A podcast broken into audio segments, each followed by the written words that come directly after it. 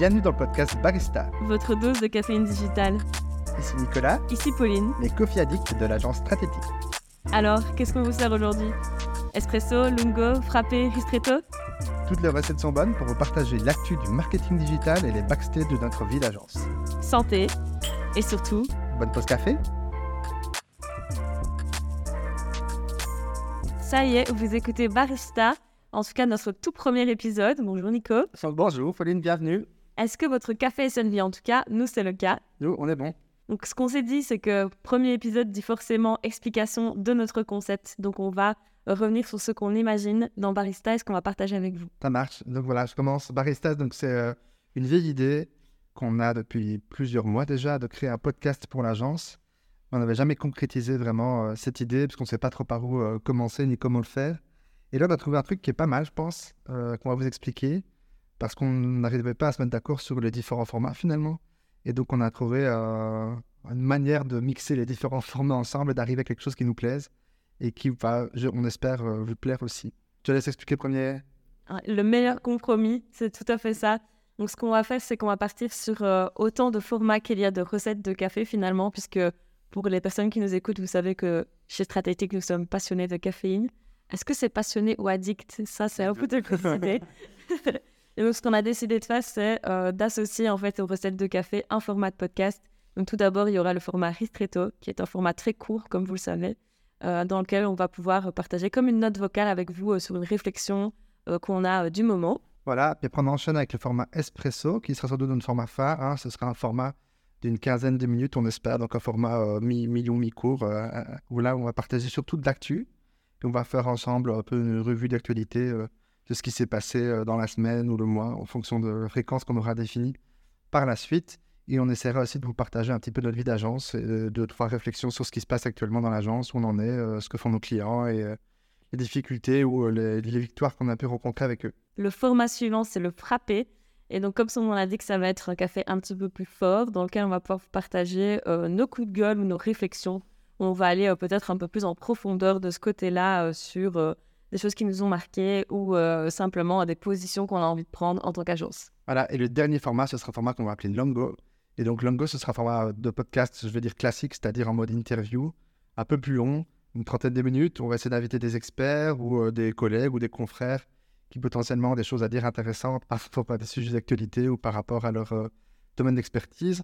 On pense aussi inviter des clients qui vont venir nous expliquer ce qu'on a fait avec eux, ce qu'ils ont fait, ce qu'ils ont testé, et potentiellement aussi peut-être des étudiants, donc la génération à venir, euh, sur, bah, on va les écouter plutôt sur leurs habitudes, sur euh, la Gen Z, sur ce qu'ils vont voir comme nouveauté, sur ce qu'ils ont vu, euh, comment ils voient le futur de notre métier. Sur la relève. La relève, voilà.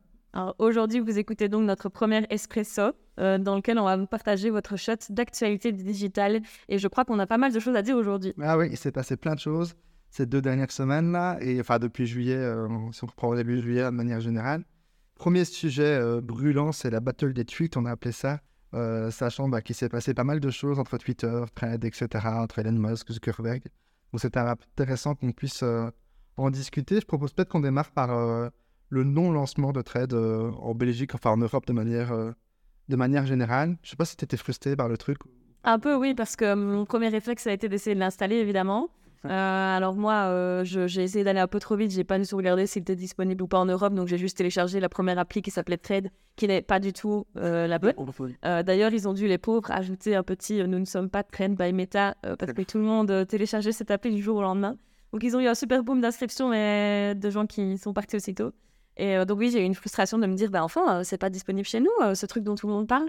Ah, et moi, pareil, j'ai reçu une invitation, du coup, pour le coup, donc, euh, invitation officielle euh, dans l'appli Insta et tout, euh, invité à installer Trade, etc. Puis quand tu cliques, en fait, ils te disent désolé, pas dispo dans votre région. Pas de chance. Et donc, moi, je me suis renseigné sur ce qu'il y avait moyen de faire pour l'installer.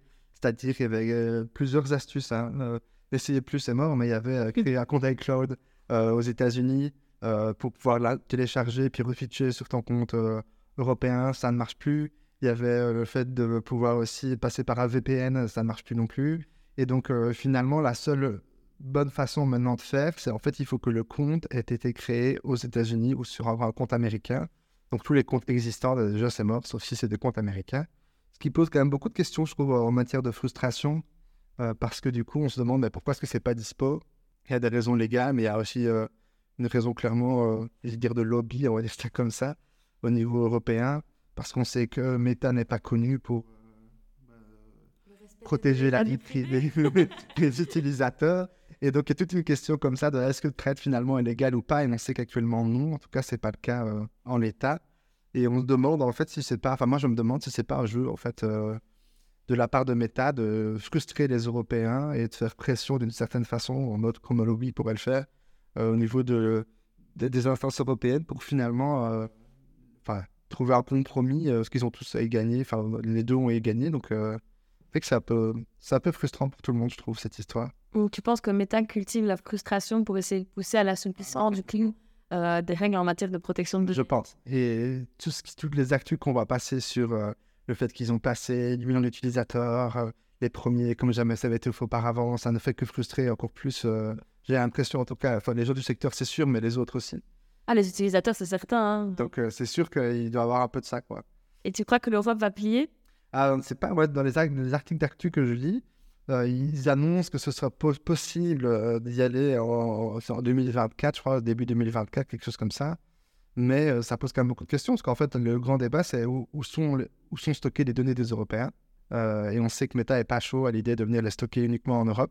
Et donc, ben, on ne sait pas ce qui va se passer, mais en même temps, l'Europe a quand même l'air de tenir bon pour une fois.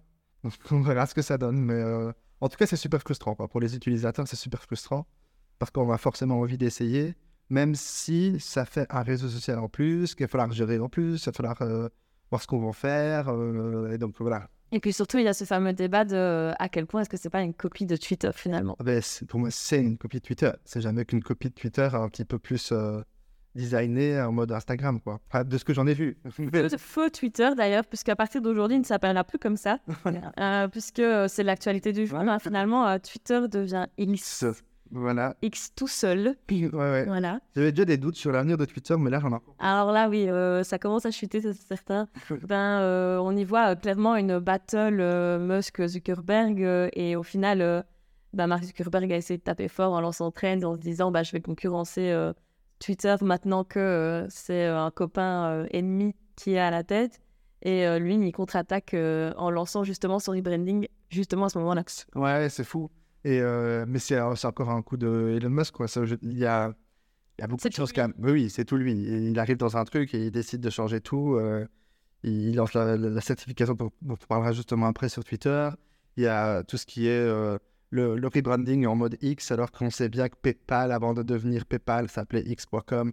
C'était l'idée Il y a un de petit problème avec les Euh, X. ouais, euh, Ouais, son fils s'appelle X Bazar. euh, voilà. Donc, il y a tout un, tout un truc derrière ça. Et Twitter, ce qu'il y a, c'est qu'on voit clairement aussi que Twitter est en, pas en perte de vitesse, mais euh, les marques se demandent ce qu'elles vont faire sur Twitter. Ça, c'est une évidence. On le voit chez nos clients. Il y a quand même beaucoup de marques à nous qui ne s'intéressent pas du tout à Twitter.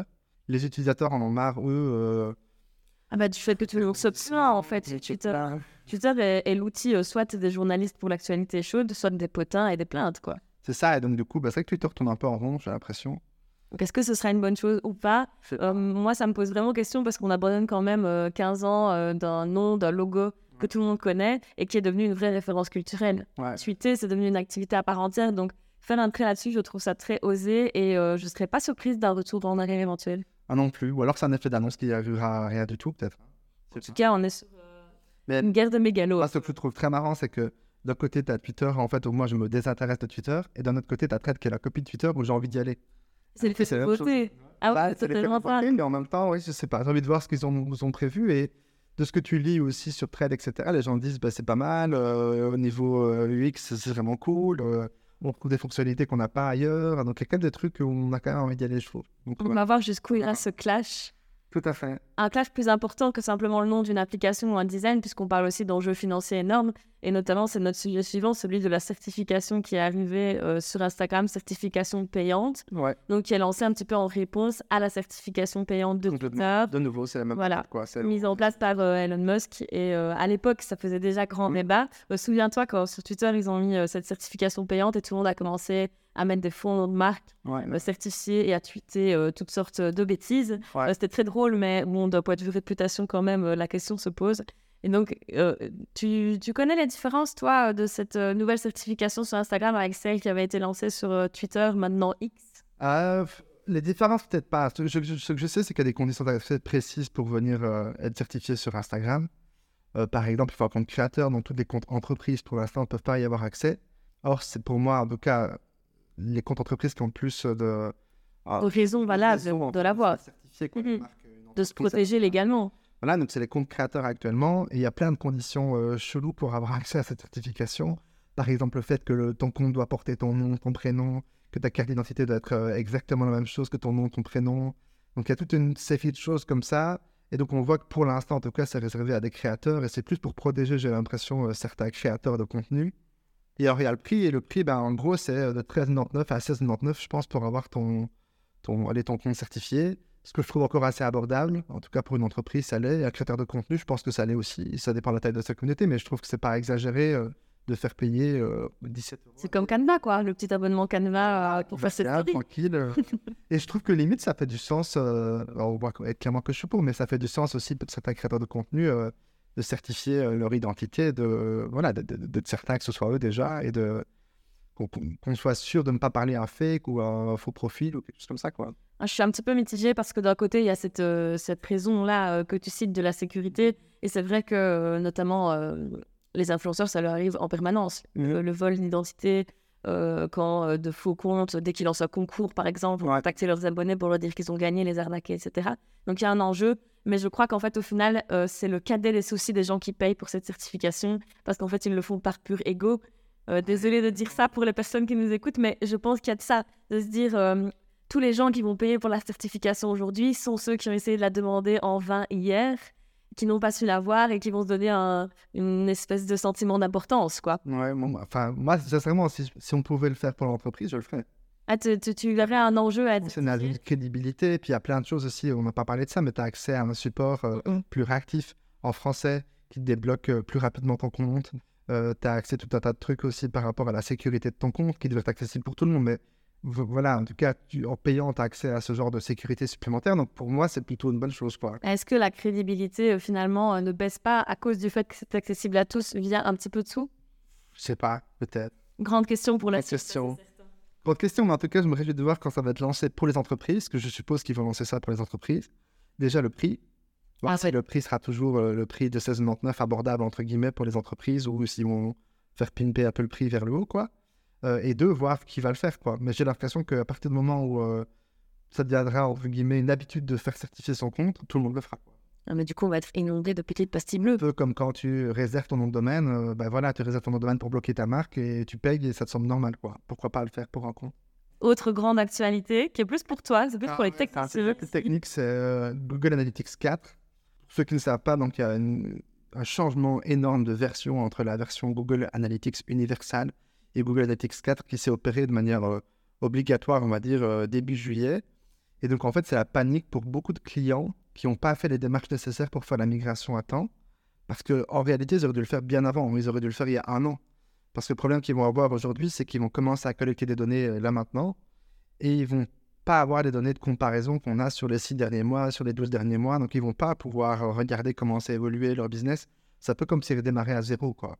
Donc, il y a des clients qui soit téléphonent en panique, euh, parce qu'ils n'ont pas fait la migration, ils n'ont pas écouté les appels qu'on a pu lancer sur la migration, donc ils ne l'ont pas fait.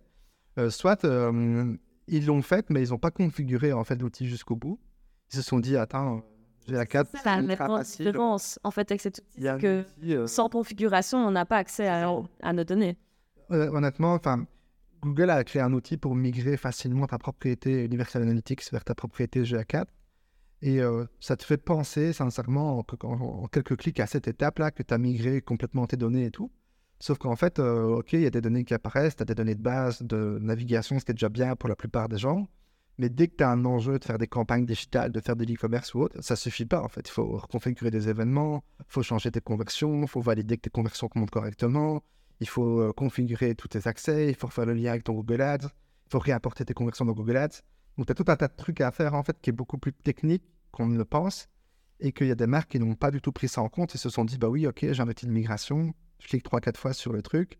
Maintenant, c'est fait, c'est ok, je suis en ordre. Et ils se rendent compte maintenant que leur conversion euh, pète, euh, que leur compte euh, ads euh, qui était optimisé à la conversion, ça marche plus, que les données qu'on retrouve dans les deux outils sont pas les mêmes, qu'il y a des gaps de données entre les deux, et donc c'est le bordel quoi.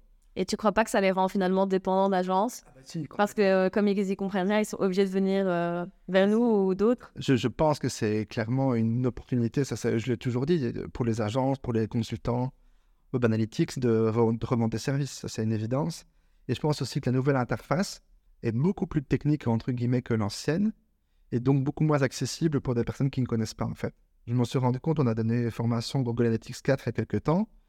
Je me rends compte que par rapport à l'ancienne interface, les gens s'y retrouvent beaucoup moins, ils ont, c'est beaucoup moins palpable pour eux parce que c'est moins organisé, il y a moins de catégories, alors que techniquement, on peut aller beaucoup plus loin dans les données, mais c'est, complexifié, on va dire ça comme ça. Donc c'est un changement au final au profit euh, de la technique et de l'exactitude des données, mais pas des utilisateurs. Voilà. Maintenant, est-ce que alors la question c'est est-ce que les gens qui utilisaient vraiment Google Analytics n'étaient pas des techniciens quand même à la base quoi? Donc est-ce que finalement euh, on a complexifié des choses? Oui, un petit peu, mais pour les personnes qui travaillent dedans, bah, c'est pas grave. Et les personnes qui de toute façon y allaient une fois par an, bah, de toute façon ils iront plus. Donc euh, finalement, ça change quelque chose quoi. Et qu'est-ce que tu conseilles de faire du coup aux clients qui se retrouvent un peu dans cette misère de migration et qui se disent mais qu'est-ce que je vais faire? Ah bah c'est trop tard, mais ce qu'il faudrait faire là maintenant le plus, c'est quoi? C'est euh, bah, de toute façon ils n'ont pas le choix. Il faut migrer les données le plus rapidement possible. Quand je dis migrer les données, c'est euh, migrer leur compte, valider que les données remontent correctement, etc. Et puis alors après, bah, il faut reconfigurer les comptes au niveau des événements, au niveau des conversions, au niveau de l'association Google Ads par exemple. Et donc pour ça, bah, soit faire appel à un pro, soit en fait sur YouTube maintenant, sur des blogs de référence, il y a énormément de documentation, ce qu'il n'y avait pas encore il y a un an, mais maintenant il y a plein de choses qui expliquent comment faire les choses pas à pas, et n'importe qui qui chupote un peu peut le faire. Pour clôturer ce premier espresso, euh, on voulait aborder ce qui nous a marqué euh, dans l'actualité récemment et ce qui a littéralement envahi finalement nos feeds et nos For You page. Bah, vas-y, commence. Hein. Ouais. Mais moi, euh, sans, sans vraie surprise, euh, oui, mon addiction à TikTok m'a forcément amené à bouffer des vidéos euh, les unes après les autres sur le film Barbie et en général sur euh, la sortie de deux euh, grands blockbusters en même temps, Barbie et Oppenheimer, qui ont d'ailleurs leur propre nom de chip officiel, Barbie Namer, pour les gens qui ont consommé l'un et l'autre. Ici, euh, moi, ce que j'ai beaucoup apprécié, évidemment, en tant que marketeuse, euh, en, en observant euh, Barbie, c'est tout ce gros coup marketing qui a été fait autour. Je pense qu'il n'y a pas un seul produit dérivé Barbie qui n'existe pas. Mm. C'est-à-dire qu'il y a même des tests de grossesse Barbie. Excellent. Pour te dire. Donc euh, Barbie, ça y est, euh, inonde le monde d'une vague rose euh, et permet surtout à Mattel, donc qui est la société productrice de, des Barbie, des poupées Barbie, de faire un repositionnement de dingue parce qu'on était sur, une image un peu datée de Barbie un petit peu cliché. Et en fait, au final, maintenant, ça devient des figures de modernité et, de porte-drapeau de la condition de la femme. Moi, j'ai beaucoup aimé évidemment ce message-là. Et je suis contente qu'il soit passé, mais c'est vrai que c'est impressionnant à regarder d'un point de vue marketing. Moi, ce que j'aime bien dans l'idée, mais c'est parce que tu me l'as expliqué, mais c'est la réconciliation des générations. En fait, c'est ce que tu viens de dire, mais c'est l'idée d'aller chercher en fait les, les mamans qui potentiellement ont connu Barbie, parce qu'elles ont joué avec Barbie quand elles étaient euh, petites, d'aller chercher leurs enfants qui maintenant sont potentiellement des ados, qui sont complètement euh, contre-courant par rapport à, à l'image que pouvait véhiculer Barbie euh, à ce moment-là, et aussi d'aller chercher les jeunes parents qui eux-mêmes vont être dans le cas de se dire euh, Barbie c'est daté ou pas, et qui vont potentiellement se retourner vers Barbie parce que justement, avec ce coup marketing, entre guillemets, cette, euh, ce repositionnement de Mattel, bah, on va potentiellement avoir peut-être des Barbie qui seront moins euh, clichés et peut-être euh, différentes qu'ils avaient déjà commencé à faire, mais de manière beaucoup plus euh, forte maintenant.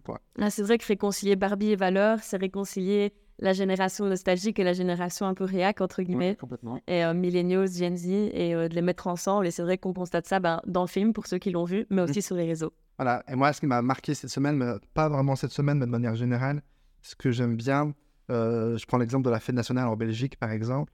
Euh, bah, en fait, je me suis rendu compte que je l'avais vécu différemment grâce à TikTok. Que d'habitude, pour moi, c'est un fête d'hiver, entre guillemets, c'est la fête nationale. Ok, c'est super, on en parle euh, aux JT, aux infos et tout, mais ça passe euh, comme une lettre à la poste, on va dire ça comme ça. Et ce que je trouve intéressant avec les réseaux de plus en plus, c'est que maintenant, on a en fait des personnes qui vont commenter l'actualité, soit avec de l'humour, soit en donnant leur opinion, soit en mode débat. Et En ça- l'occurrence, le discours du roi. un discours, le discours du roi, ouais, qui n'était pas super enjoué. Il y a un TikTok qui a- moi j'ai adoré où on voit quelqu'un en fait qui pas qui se moque du roi, mais qui dit euh, ouais, euh, ce que, ce que tu es en train de dire en fait correspond pas du tout à ce que tu traduis dans ton nom verbal, etc. Donc je trouvais ça super intéressant. Et je trouve que c'est de plus en plus le cas. En fait, quand même, mon fil TikTok est de plus rempli par des choses comme ça, où on a euh, soit des débats, soit des choses qui sont vraiment intéressantes et pertinentes, hein, qui nous font vivre l'actualité de manière différente.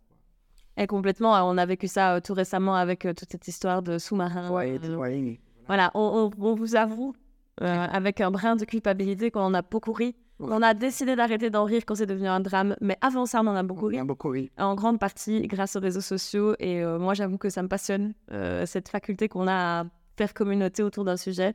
Et au final, on rentre un peu dans un, un trou noir, euh, où on est aspiré par plein d'actualités qui nous font juste rire. Et sans ça, on les aurait peut-être même pas connus, ces faits divers, entre guillemets. Complètement. Voilà, on verra ce qui nous fera dans les épisodes suivants. On verra si ça continue. Oui, dans notre prochain espresso, ou longo, ou frappé, ou ristretto. On verra, on espère en tout cas que vous serez là euh, pour nous écouter pour le prochain épisode. Et on vous donne rendez-vous une prochaine fois, du coup. À bientôt!